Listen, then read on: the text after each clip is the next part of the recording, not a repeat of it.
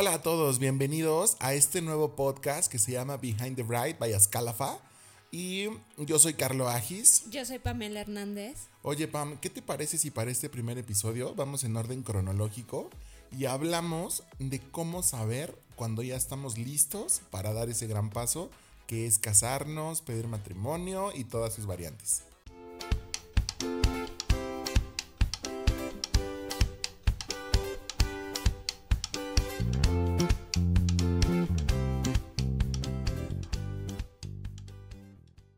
Metes yo creo que con la parte más efímera, ¿no? De todo este Ajá. rollo de casarte.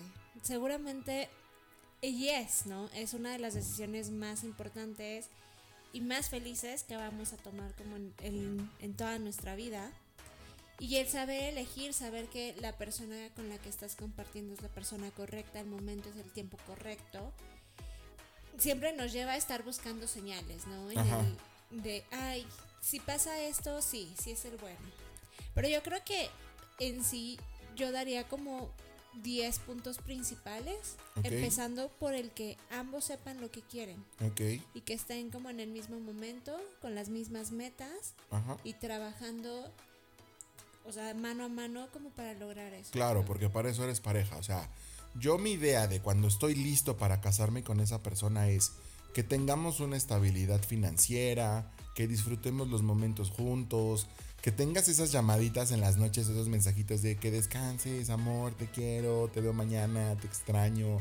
Creo que toda esa parte, pero no hay que confundir enamoramiento con el verdadero deseo de querer casarte. Entonces yo sí soy de la idea, de verdad, de que tienes que primero, que tienen que ser novios, tiene que pasar un tiempo para ver cómo se llevan, cómo se aguantan, conocerse perfectamente bien, qué le molesta a uno, qué le molesta al otro, qué le gusta a uno, qué le gusta al otro, todo eso. Y yo sí soy de la idea, Pam, igual llámenme moderno, pero yo sí soy de la idea de que se vayan a vivir juntos un tiempito. A lo mejor quizás un mesecito o que al menos pasen unas tres semanas de vacaciones en Europa o algo así para ver cómo van a funcionar ya bajo el mismo techo. Porque cuántas veces no hemos escuchado eh, que hay relaciones, digo, aquí en este negocio, pues cuántas veces no nos hemos dado cuenta que llevan muy poquito de novios, llevan como seis meses o un año y ya deciden dar el paso. Digo, está padre, o está padre porque a lo mejor lo encontraron y, y está padrísimo. Pero muchos de esos casos eh, no han terminado bien.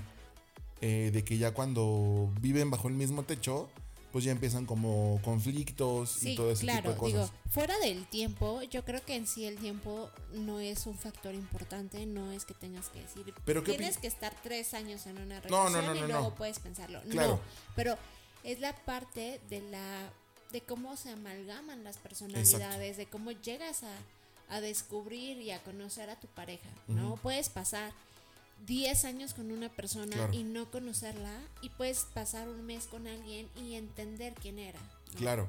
Es que yo sí soy mucho, yo soy soy súper princesa de Disney, en donde siento que en el primer beso te enamoras y ese tipo de cosas. Y sí soy muy princesa de Disney, donde, donde sí creo en el amor a primera vista. Que no es necesario como, como dices, pasar tres años para saber que te quieres casar con esa persona. O sea, yo sí soy súper, súper princesa. Pero entonces no, no se trata tanto como de, de ser princesa, de pasar tanto tiempo, sino más bien que en la relación ustedes sepan que se pueden comunicar, ¿sabes? Que pueden hablar de cualquier tema, que Ese pueden tocar.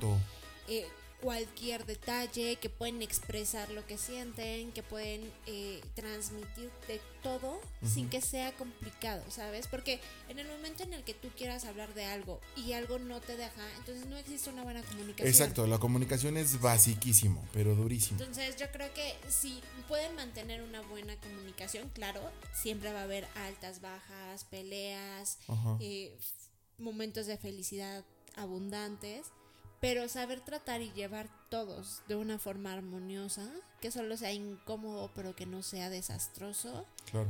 empieza por ahí, ¿no? Yo creo que más es vale más la pena echarle un vistazo a la comunicación y a la confianza que en el tiempo que puedas pasar con una persona, porque podemos pasar 100 años con alguien y conocerlo nada. Claro. Y no hablar nada. Oye, pero tú como mujer, ¿cuándo sabrías que ya estás lista para casarte? Cuando ya me imagino como todo un futuro juntos. ¿sabes? O sea, en el momento en el que yo empiezo como a hacer algo, pero la otra persona siempre está presente en todos esos planes. Ajá. Por ejemplo, yo en mi caso, a mí me gusta muchísimo estar como viajando y, y recorriendo como muchísimas partes, trabajando, ¿no? A mí me gusta como ese tipo de trabajo.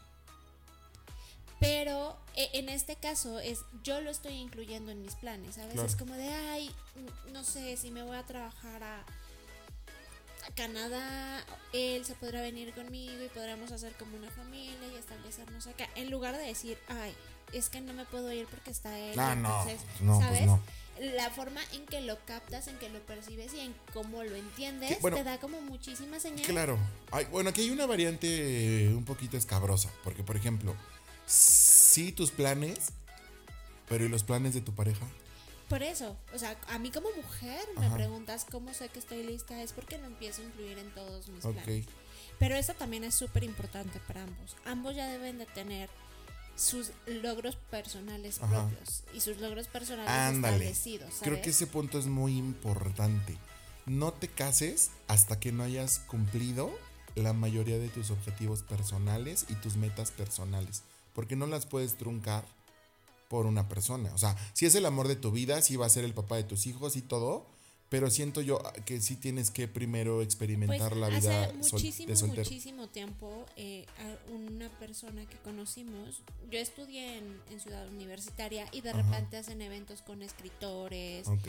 eh, con poetas y demás. Ajá. Y en algún momento llevaron a uno que decía que tú buscaras crear tu propia personalidad, que buscaras llenarte de vivencias, de experiencias, de gente, para que pudieras ofrecerle algo a la otra persona, ¿sabes? Es como, complétate tú, crece tú, conócete a ti y después compártelo con la otra Exacto, persona. exacto. Es que eso es casarse. Casarse para mí es, tú tienes tu vida, yo tengo mi vida, tú tienes tus logros, yo tengo los míos y mis metas y tus metas. Y cada quien tiene su vida, pero solo vamos a compartir nuestras vidas. No es que yo al final te pertenezca ni tú me pertenezcas, no, de eso no se trata. Se trata de compartir la vida con la otra persona y tener, y tener cosas en común y cosas afines en donde van a poder compartir. Pero cuando, por ejemplo, yo odio la palabra mi esposa, mi señora, pero no en el, no en el tema, no en, no en ese tema de, pues sí es mi esposa, ¿no? O sea, somos esposos, es mi esposa, es mi esposo. Me refiero a ese título de, De posesión. de posesión, ajá, el título de posesión no me gusta. O sea, yo sí, pues es mi esposa o es mi pareja, no sé, es algo raro, no, no me gusta ese título. Digo, al final del día son palabras, pero sí, definitivamente concuerdo contigo que la- las personas tienen que desarrollarse, tienen que alcanzar sus éxitos propios, porque entonces, al, obviamente al establecerse como pareja, hay muchísimas cosas que, que cambian, ¿no? Los entornos no son el mismo, las posibilidades de experimentar no son las mismas, porque ahora estás teniendo en cuenta a la otra persona que tú decidiste que fuera parte de tu vida. Y si eso empieza como a interrumpir alguna cosa que tú desearas o algún proyecto que tú tenías en mente, pues no es justo para la otra persona que esa frustración que llegues a experimentar la desemboques en él o en ella, ¿no? Entonces, un- otro de los puntos muy importantes es las personas ya deben de tener y de estar construidas tanto en su personalidad como en sus intereses, Exacto. como en sus proyectos, como en sus logros y ya decides compartir, ¿no? Entonces también creo que es muy importante que aprendan y que se den cuenta de que los espacios son propios. Sí, somos una pareja, sí compartimos un hogar, pero tenemos los espacios propios.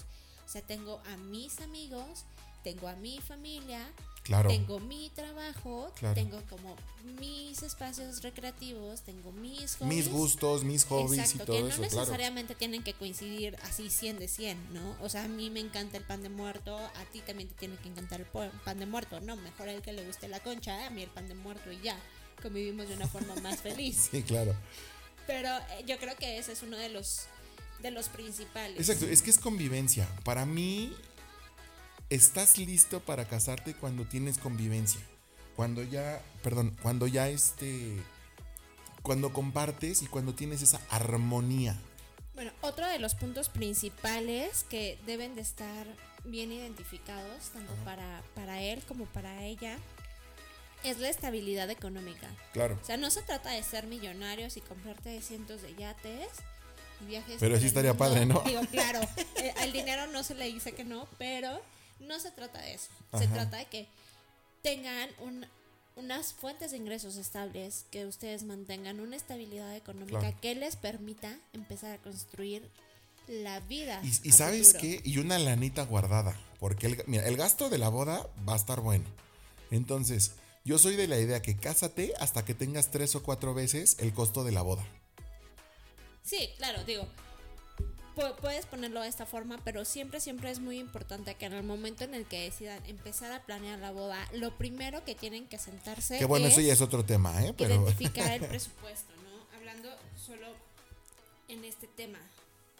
Y digo, la, la, estabilidad económica les va a permitir justo empezar a arrancar la vida desde ahí, ¿no? El poder decir, a ver, tenemos como estos ingresos, entre los dos tenemos esto, con esto podemos empezar como a comprar casa o enfrentar como emergencias que, siempre sobre todo para sobre todo tener un guardadito para emergencias, ¿no? Porque siempre tienes que tener un guardadito como para alguna emergencia que si te enfermas, que a lo mejor este te tocó recorte en el trabajo y pues ni modo, ¿no? Pero tienes un guardadito como, como es, aguantar, ¿no? Cómo sostener esa situación. Porque digo, si bien tu pareja te puede ayudar, está padre, pero también tu pareja va a tener gastos, ¿no? Sus gastos personales. Por ejemplo, supongamos que a ti te gusta esquiar. Pues, güey, pues tú te vas a ir a esquiar y tienes el presupuesto para esquiar y todo eso.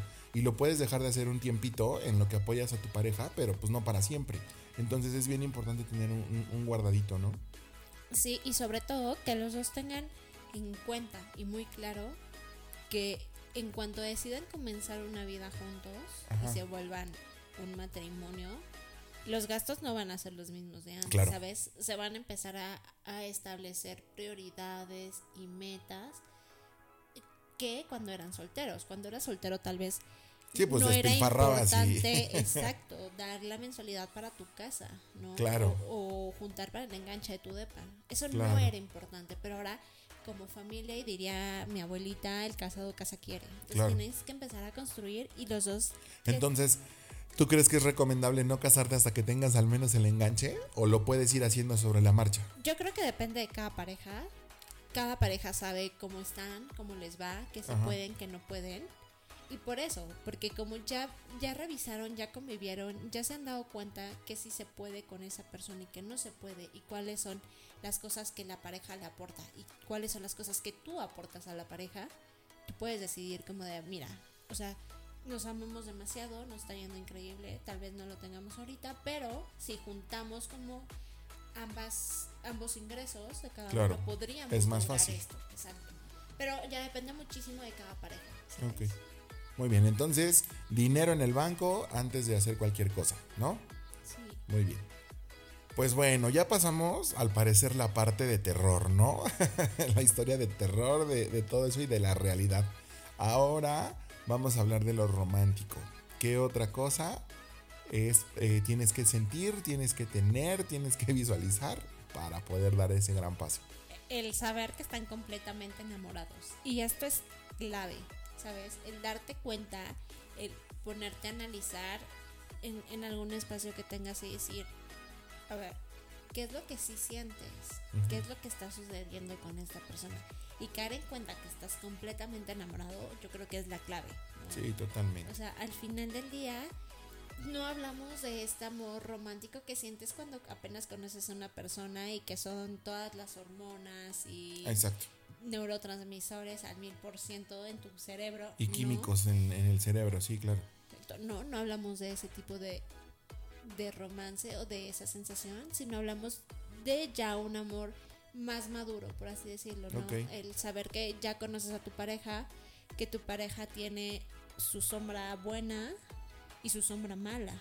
Y que te gusten las dos, que estés dispuesto a convivir con las dos. Sí, ojo, sombra buena y sombra mala, más no sombra tóxica. Porque cuando eres tóxico, besitos, bye, güey. El que sigue y la que sigue. ¿No? O sea, hay, hay que especificar eso. Sí, bueno, pero estás hablando que si ya te quieres como casar con alguien, entonces no deberías estar como decidiendo si es tóxico. Ah, no, no, no, no, no, sí, no, no, no.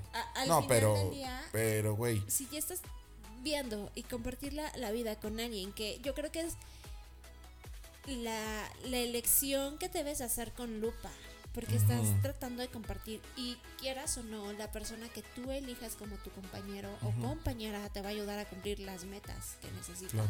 O sea, si, si consigues una persona que no comparte como las mismas ambiciones. No, pues a la semana va, güey. Que no comparte las mismas metas, que no comparte los mismos sueños. Ah, ándale, que no quiere lo que tú quieres. y, no, y vamos a dejar de lado un poquito compartir tus metas, sino que te apoye en tus metas, que te apoye en tus logros, que te apoye en tus sueños. Esa para mí es la persona indicada con la que te tienes que casar. Ojo, no estoy diciendo que yo deje mis, lado, mis sueños y mis metas de lado por apoyar, no, sino que sea un apoyo mutuo, que sea un, un, soporte y un apoyo mutuo y alguien que festeje también esos logros contigo cuando por fin llegaste, ¿no? Porque cuántas veces, pues no sé, tienes un logro en el trabajo y, y, el, y la otra persona pues está como muy atareada con su trabajo y da, ah, órale, sí, padre. Pero, güey, sí tienes que hacer esa pausita como para echarle, echarle muchas porras y seguir y, y darle ánimos y decir, güey, qué bien lo estás haciendo, qué padre. Pero yo creo que va más allá, ¿no? las relaciones se construyen de una forma muchísimo más profunda. Se crean conexiones y se crean vínculos muchísimo más profundos, donde puedes entender y aprendes a conocer que tal vez si tu pareja tuvo un logro y tú no estás ahí echándole porras, pero llegas y, y en su relación, en su día a día, tienes esa forma de reconfortarla, tienes esa forma de hacerla sentir segura, tienes esa forma de apoyarla, esa forma de incentivarse. Entonces, eso es como lo que vale la pena, ¿no? Porque e, el casarte con una persona que sea mm, contraria en este sentido sería muy pesado. Claro. Imagínate que tú tienes la ambición gigante de tener cinco hijos, pero para poder tener cinco hijos necesitas una casa grande. Si la otra persona no comparte esto contigo, te vas a empezar a, ver o vas a empezar como a jalar o a cargar a la persona. claro. Es súper importante que ambos compartan. Sí, que ambos jalen para el mismo lado, Exacto, que compartan como las mismas metas, los mismos objetivos, que se visualicen de esa forma. Claro, o incluso ser empático. O sea, a lo mejor ciertas partes, ciertas metas, pues a mí no, no las comparto tanto contigo, pero son tus metas, son tus logros. Entonces puedes ser empático con, con tu ah, pareja. claro, pero aquí estamos hablando de lo que compete como pareja. Ok. ¿Sabes? Porque como ya lo hablamos antes, necesitamos un espacio propio y necesitamos cosas propias. El que tú y yo decidamos formalizar y tener un matrimonio no quiere decir que en ese momento yo me vuelva tú y tú te vuelvas yo. No. Vamos a seguir siendo dos seres individuales que decidieron compartir y unir sus vidas. Exacto, como le decíamos anteriormente. Exacto. Entonces, en este lado todas las cosas y proyectos personales sí son propios y cada espacio y entonces nada más es como las ganas y el ánimo de apoyar a tu pareja. Pero si hay un punto en el que tienen que tener metas en común y es como matrimonio o como familia o como pareja, ¿sabes? Claro. Entonces, sí hay cosas propias, pero sí hay cosas en conjunto y en ambas tienen que ir por la misma dirección. Muy bien. Pues bien chicos, este fue nuestro episodio dedicado a cómo saber cuando estamos listos para casarnos. Esperemos que les haya gustado mucho y escuchen nuestros siguientes eh, episodios. Pam. Les mandamos un abrazo y esperamos que todo lo que han escuchado aquí les sirva de ayuda como para identificar si van por el camino, si es la persona indicada y puedan ya tomar la mejor decisión de sus vidas. Perfecto, pues muchas gracias Pam. Yo soy Carlo Agis. Yo soy Pamela Hernández. Y muchas gracias chicos, los queremos mucho y nos vemos pronto en sus bodas. Gracias por escucharnos en este podcast Behind the Bride. Un abrazote.